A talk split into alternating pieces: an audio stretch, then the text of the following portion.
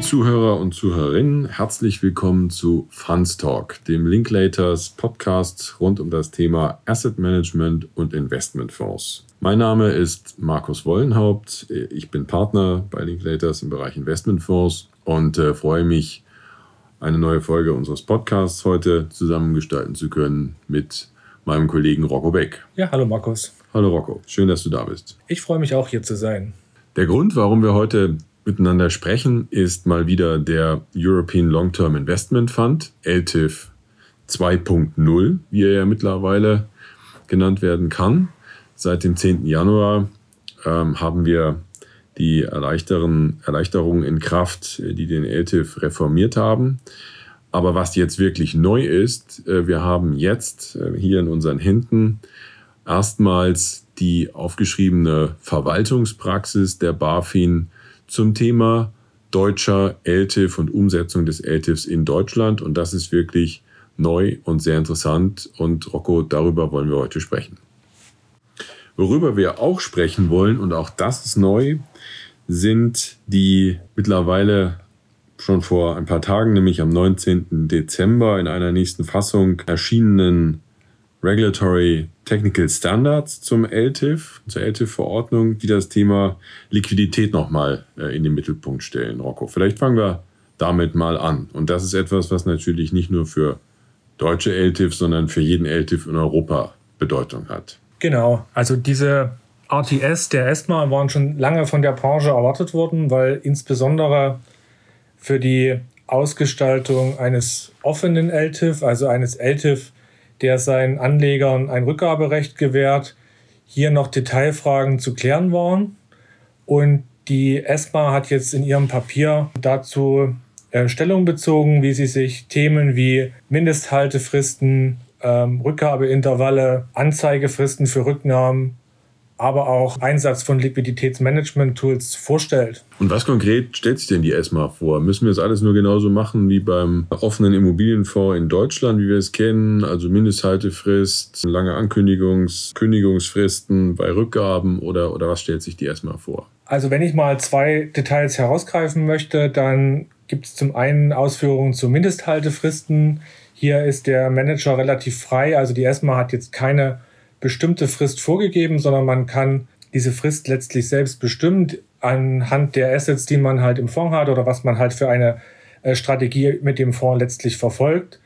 Und ein zweiter Punkt ist die Ankündigungsfrist für Rückgaben. Hier ist man von einem Grundsatz von zwölf Monaten ausgegangen, aber auch hier Flexibilität geschaffen äh, durch die ESMA, indem man sagt, man kann auch kürzere Fristen vorsehen, muss dann aber im Gegenzug mehr liquide Assets vorhalten, um mhm. diese Rückgaben letztlich auch bedienen zu können. Okay, das ist ja sehr ähnlich wie das, was wir kennen. Und bei dieser Mindestliquidität, ich glaube, äh, in dem ESMA-Papier gibt es da auch so ungefähre Größenordnungen. Was, was ist da so die Idee?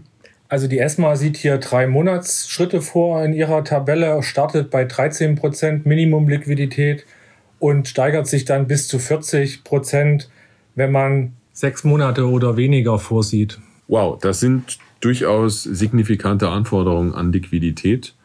Ich gehe mal davon aus, da werden sich viele Anbieter überlegen, nicht unterhalb äh, der zwölf Monaten Rückgabe Ankündigungsfrist ähm, zu gehen, äh, um einfach das Produkt äh, mit der Liquidität nicht zu verwässern. Wann erwarten wir denn, dass die RTS ähm, final fertig sein werden? Das Inkrafttreten wird für Q1 im 2024 erwartet, vorausgesetzt, dass die EU-Kommission dem Entwurf jetzt zustimmt. Okay. Lass uns mal zurückkommen mit dem Blick nach Deutschland und äh, den Blick auf die FAQ der BaFin nun zum deutschen LTIF. Das ist ja schon ganz bemerkenswert, Rocco. Bisher ist ja die Situation in Europa so gewesen, dass die LTIFs eigentlich alle außerhalb Deutschlands aufgelegt worden sind. Wir haben ja keinen einzigen LTIF derzeit in Deutschland. Es gibt EU-weit auch gar nicht so viele. Es gibt, glaube ich, 90 ungefähr, wovon ungefähr zwei Drittel in Luxemburg beheimatet sind. Und dann gibt es in verschiedenen anderen EU-Ländern auch LTIFs, aber in Deutschland gab es eben noch keinen. Und wenn wir hier so gefragt worden sind, äh, ist das eine gute Idee, in Deutschland eine LTIF äh, anzudenken als Projekt. Ich glaube, dann haben wir auch fairerweise immer gesagt, aufgrund der fehlenden Verwaltungspraxis ist das vermutlich keine gute Idee. Wenn man so ein bisschen Time to Market denkt. Man will ja auch mal irgendwann fertig werden mit so einem Projekt und so einem Produkt.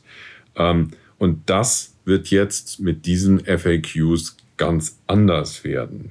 Erstes Thema, was sich bisher gestellt hat, war ja mal die Frage, wenn man an deutsches ähm, regulatorisches Umfeld denkt, welche Vehikelformen stehen überhaupt zur Verfügung für den LTIF? Und da gibt es jetzt Klarheit auf einmal. Richtig. Und erfreulicherweise hat sich die BaFin hier auch für eine größtmögliche Flexibilität entschieden. Das heißt, alle Rechtsformen, die das KAGB für Fonds vorsieht, können auch für den LTIF genutzt werden. Das heißt, die Sondervermögen in offener oder geschlossener Ausprägung, Investment Aktiengesellschaften, auch offen oder geschlossen und dasselbe auch für die Investment Kommanditgesellschaft, die ebenfalls als offene oder geschlossene Version für den LTIF zur Verfügung steht. Hm. Warte mal, Rocco.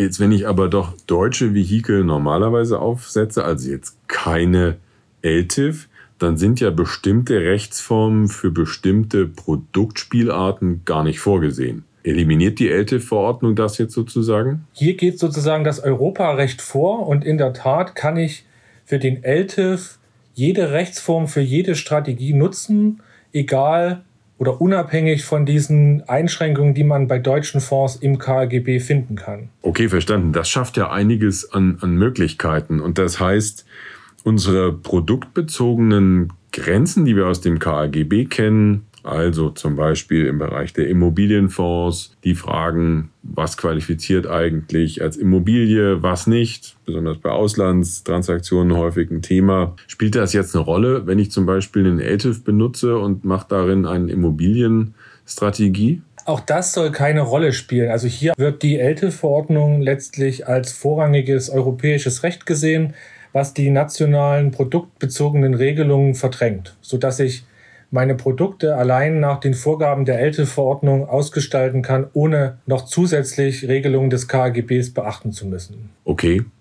Der ELTIF, der sieht ja im Bereich der Anlagegegenstände, in die er investieren kann, relativ vieles vor. Wir haben ja schon ein paar Mal darüber berichtet. Den Begriff des Real Assets gibt es da, also der, des Sachwerts sozusagen auf Deutsch, in den der LTIF anlegen kann. Was für Produkt Strategien sind denn eigentlich dann im LTIF denkbar? Wie du richtig sagst, Markus, der, der LTIF ist sehr breit, was seine erwerbbaren Vermögensgegenstände angeht und dementsprechend breit auch die Möglichkeiten, die man als Strategien im LTIF abbilden kann.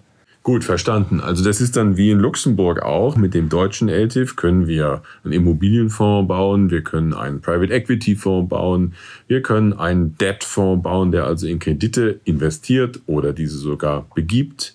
Wir können einen Infrastrukturfonds bauen, der also in erneuerbare Energieanlagen oder andere Infrastruktur investiert.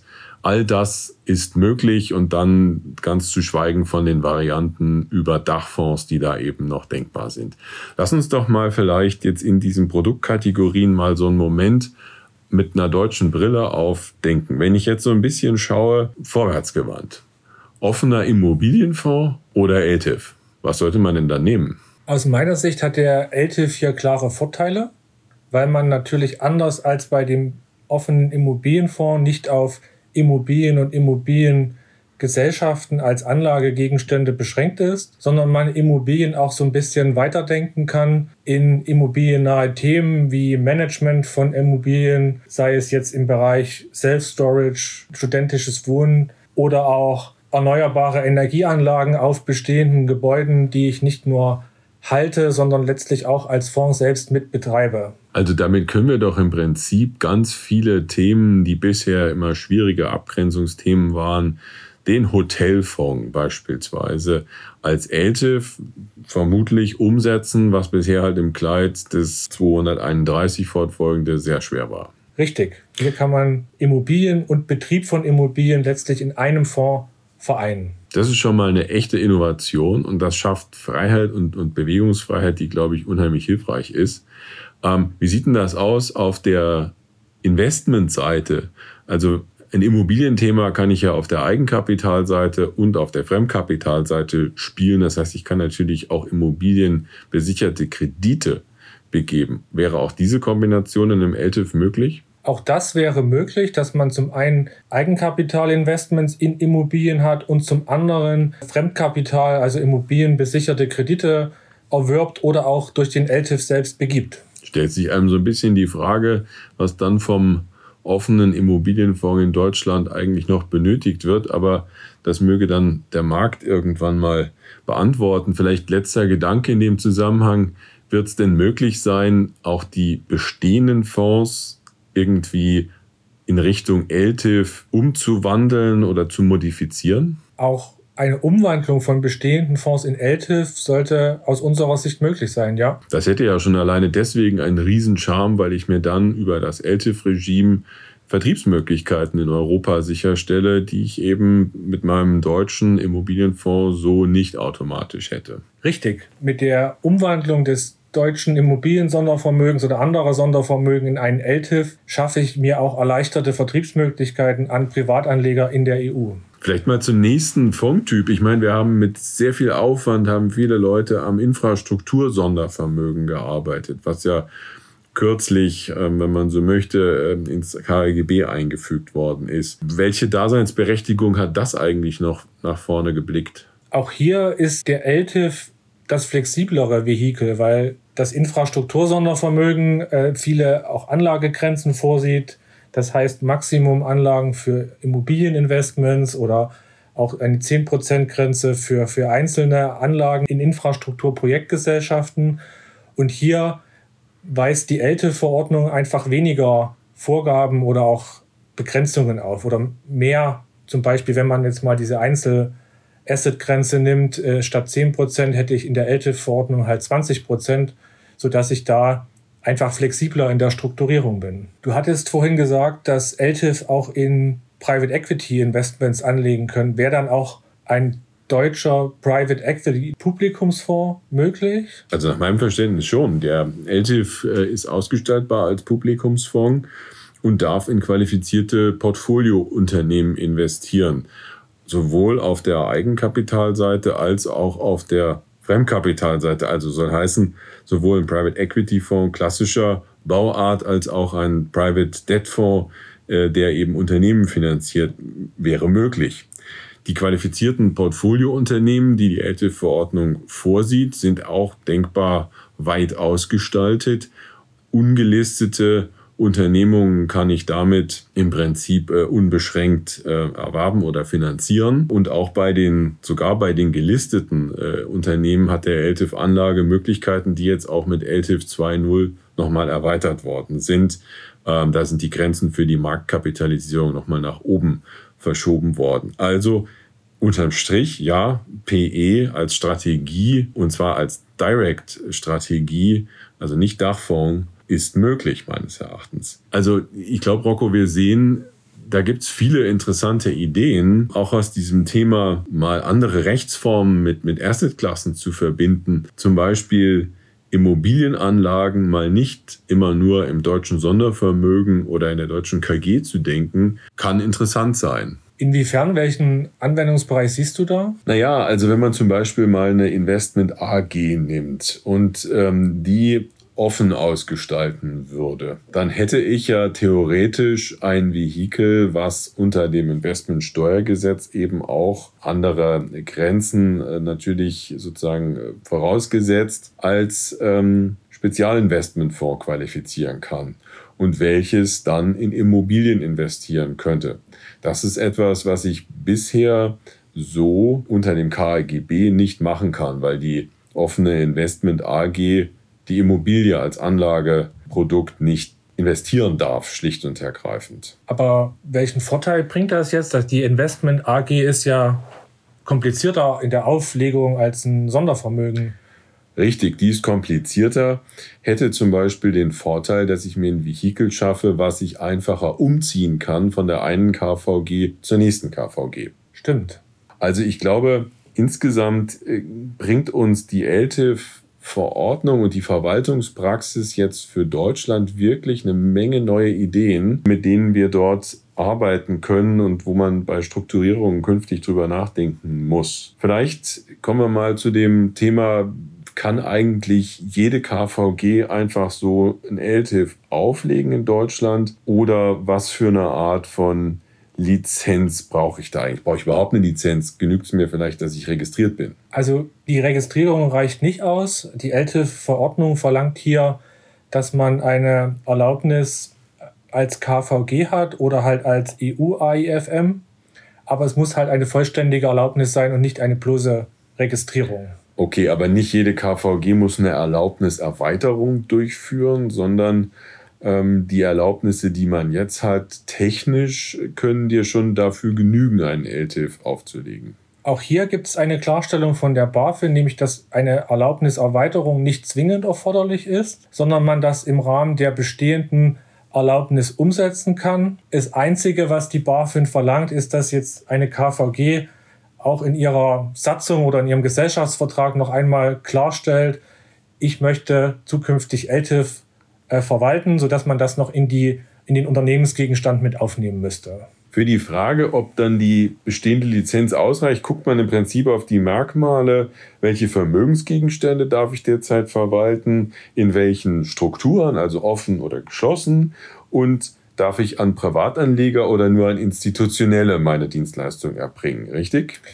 Das ist richtig. Und auch hier eigentlich ein sehr flexibler Ansatz von der BaFin, nämlich zu sagen, diese drei Merkmale, die du gerade genannt hast, stehen unabhängig voneinander. Das heißt, ich kann aus diesen Merkmalen, die meine bestehende Erlaubnis aufweist, kann ich mir wie in so eine Art Baukasten halt die Elemente rausnehmen und dann für meine LTIF-Idee äh, letztlich zusammensetzen. Mhm.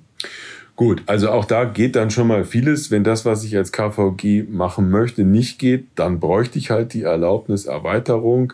Ähm, das ist dann halt der Prozess, durch den man durch muss. Aber da muss man erst glaube ich, sorgfältig das anschauen, was man bereits darf und überlegen kann, überlegen, ob man damit nicht bereits das Produkt an LTIF umsetzen kann, was man eigentlich bauen möchte. Okay, wie sieht denn das jetzt im Bereich ähm, von Master-Feeder-Strukturen aus? Die hatten wir ja eben ganz kurz mal angesprochen, insbesondere auch auf der Lizenzseite, weil das Papier der BaFin hat da noch eine extra Aussage parat. Richtig, die BaFin hat hier die Frage gestellt, muss ich eigentlich bei einer Master-Feeder-Struktur auf die Vermögensgegenstände des Masterfonds durchschauen. Und ähm, hier hat sie eine differenzierte Antwort gegeben, nämlich äh, für offene Feederfonds soll so eine Durchschau nicht notwendig sein. Das heißt, in dem Fall bräuchte ich eigentlich nur eine Erlaubnis zur Verwaltung von Wertpapieren. Allerdings bei geschlossenen Feeder äh, LTIF soll man halt auf die Vermögensgegenstände des Masterfonds durchschauen, sodass die bestehende Erlaubnis dann nicht nur die Verwaltung von Wertpapieren, sondern halt auch die Vermögensgegenstände des Master LTIF mit umfassen muss. Mhm. Okay. Und was gilt bei Dachfonds? Bei Dachfonds soll genau das Gleiche gelten. Auch hier Unterscheidung zwischen offenen und geschlossenen Dachfonds und nur bei geschlossenen Dachfonds eine Durchschau auf die Zielfonds, in die der Dachfonds investieren möchte. Mhm. Und wenn ich jetzt so ein LTIF auflegen will, also auf der Genehmigungsseite, wie läuft das jetzt? Genau, also wenn ich feststelle, ich kann das mit meiner bisherigen Lizenz als KVG machen, ist der LTIF aber anders als eben ein Spezialfonds, trotzdem natürlich ein reguliertes Produkt und muss eben auch bei der BaFin vorbei. Genau, also ich muss jeden LTIF bei der BaFin genehmigen lassen. Das muss ich formal eigentlich zwei Anträge stellen. Einmal auf Zulassung des LTIFs selbst und dann noch die Genehmigung zur Verwaltung dieses LTIFs beantragen. Ähm, das ist immer bei der BaFin zu stellen, wenn wir jetzt mal von einem LTIF ausgehen, der in Deutschland aufgelegt werden soll. Das heißt auch, wenn ich den LTIF grenzüberschreitend verwalten würde, das heißt durch einen EU-AIFM zum Beispiel aus Luxemburg, der einen deutschen LTIF auflegen müsste, der müsste diese beiden Anträge dann äh, bei der BaFin stellen. Mhm. Und da darf man mal annehmen, und so hat die BaFin jetzt auch gesagt, da ist natürlich das einzureichen, was sonst an, an Publikums- oder bei Publikumsprodukten eben auch einzureichen ist, also die konstitutiven Dokumente des Fonds, Satzung, Gesellschaftsvertrag, Anlagebedingungen, dann eben letztendlich ein paar Angaben zur KVG und zur Verwahrstelle zu machen, den Verwahrstellenvertrag und bei Master FIDA Konstruktionen schließlich noch ein paar Unterlagen auch zum Master LTIF. Ganz genau. Was du natürlich auch noch brauchst, ist ein Prospekt, weil natürlich auch der LTIF ein AIF ist und natürlich zusätzlich auch die allgemeinen Voraussetzungen und die allgemeinen Vorgaben für die Dokumentation eines AIF mit beachten muss. Klar. Wenn ich Dokumente ändere beim LTIF, muss ich dann aber nicht zur Aufsicht, sondern ich muss nur die geänderten Dokumente hinterher quasi bei der Aufsicht einreichen, aber brauche nicht die Aufsicht selbst, um die Änderung herbeizuführen. Genau, also die Aufsicht muss Änderungen nicht genehmigen, sondern man muss, wenn man die Änderung vollzogen hat, diese bei der Aufsicht dann einreichen und entsprechend veröffentlichen, bei einem Publikumsfonds zum Beispiel. Also, Fazit, Rocco, ich würde sagen, insgesamt, der BaFin ist hier ein großer Wurf gelungen. Das würde ich auch so sehen, ja. Wir haben mit der jetzt publizierten Verwaltungspraxis damit wirklich ein effizientes Regime, um den LTIF in Deutschland gängig zu machen. Wir werden, glaube ich, viele, viele LTIF-Produkte und Ideen sehen. Und man muss, das denke ich, ist auch wichtig, äh, nicht nur bei Retail-Produkten über den LTIF nachdenken. Genau, der LTIF kann ja auch ein institutionelles Produkt sein. Und auch die LTIF-Verordnung sieht da ja vielfältige Erleichterungen vor, wenn ich ein Produkt designe, was wirklich nur an professionelle Anleger ausgerichtet ist. Und auch die eben diskutierte Spezialfonds-Variante, wenn man so will, ist eine interessante Idee, der man sich äh, durchaus mal äh, nähern kann. Also, ich würde sagen, so kann es in 2024 regulatorisch weitergehen. Äh, damit ist ähm, viel Luft- und Bewegungsfreiheit geschaffen. Das ist eine super Sache. Rocco, vielen Dank, dass du heute da warst, dass wir gesprochen haben über den LTIF 2.0 in Deutschland. Ja, sehr gern.